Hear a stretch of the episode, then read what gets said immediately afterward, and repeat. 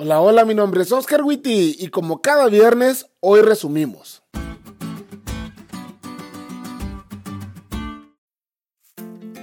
Feliz sábado, chavos.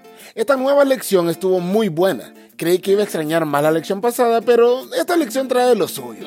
Trae ese no sé qué que hace que la disfrutes. Pero bueno, mucho preámbulo. Vamos a lo que nos importa, el resumen. Aprendimos que no hay otro libro como la Biblia por al menos tres razones.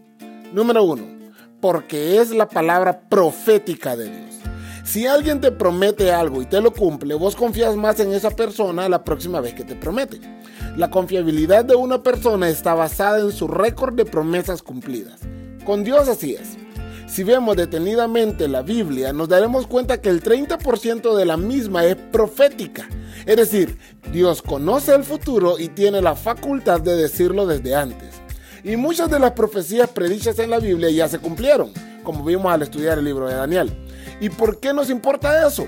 Porque si muchas de las profecías ya fueron cumplidas, podemos estar seguros que las que hacen falta, como la segunda venida de Jesús, también se cumplirán.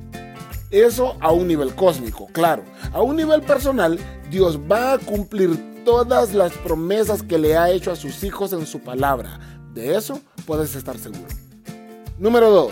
Porque es la palabra histórica de Dios. Dios es el Dios de la historia y su palabra no solo nos muestra su voluntad, sino también la intervención de Dios en los asuntos humanos. Muchas personas llegan a pensar que la Biblia es una colección de fábulas, pero no son historias y testimonios de personas que vieron la mano de Dios en su tiempo. Al leer la Biblia y ver a Dios siendo Dios tan inmerso en los asuntos humanos, puedo estar tranquilo respecto a mis problemas, mis miedos o mi futuro. Y número 3, porque es la palabra transformadora de Dios. La Biblia es la única que tiene poder para transformar vidas. Denise nos habló sobre la experiencia de Josías al encontrarse con la Biblia. Pero esta palabra increíble de Dios no ha perdido su poder. Hoy en el 2020 sigue transformando vidas. Y si la lees con la dirección del Espíritu Santo, te prometo que tu vida también será transformada.